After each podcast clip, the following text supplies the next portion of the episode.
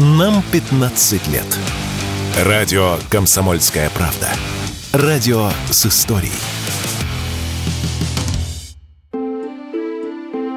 В договорах между рекламными агентствами и блогерами появятся пункты, позволяющие расторгнуть контракт в одностороннем порядке, если инфлюенсера признают иноагентом.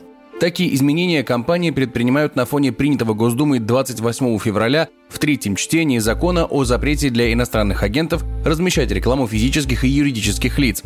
По словам представителей рекламного бизнеса, проблемой для рекламодателей станет не столько размещение рекламы на ресурсах уже признанных инагентами лиц, сколько заключение контрактов с теми, кто находится в группе риска. Реестр Минюста пополняется каждую пятницу, и о том, кто туда попадет, заранее неизвестно. При этом никакого промежуточного срока закон не предусматривает. Остановить рекламную кампанию необходимо сразу после обновления реестра.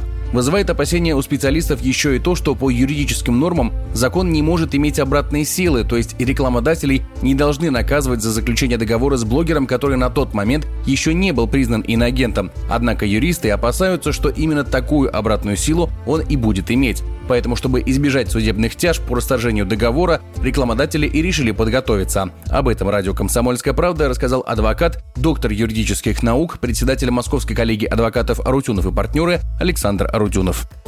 Я думаю, что как раз будут, несмотря на то, что закон не имеет обратную силу. Но здесь ведь речь не о законе идет, а речь идет о том, что есть конкретный индивидуальный договор между двумя лицами. В соответствии с этим договором стороны должны действовать. Если вдруг появляется какой-то федеральный закон, который запрещает подобные действия, то тогда, естественно, будет поставлен вопрос о расторжении договора. Если другая сторона, блогер, с этим не согласна, то она просто-напросто либо идет в суд, обжалует, либо просто разворачивается, уходит, ищет себе другого человека, другую компанию.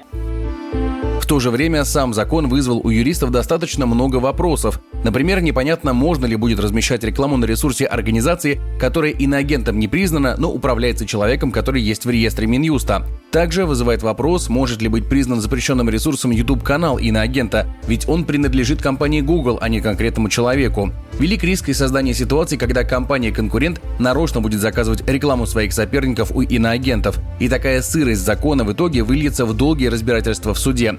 Вместе с этим подобные неточности порождают и большое количество лазеек, которыми могут пользоваться как рекламные компании, так и запрещенные в стране инфлюенсеры. Например, облечь рекламу в нативную форму, которая по закону не является рекламой. Такое мнение радио «Комсомольская правда» высказал управляющий партнер коллегии медиа-юристов Федор Кравченко.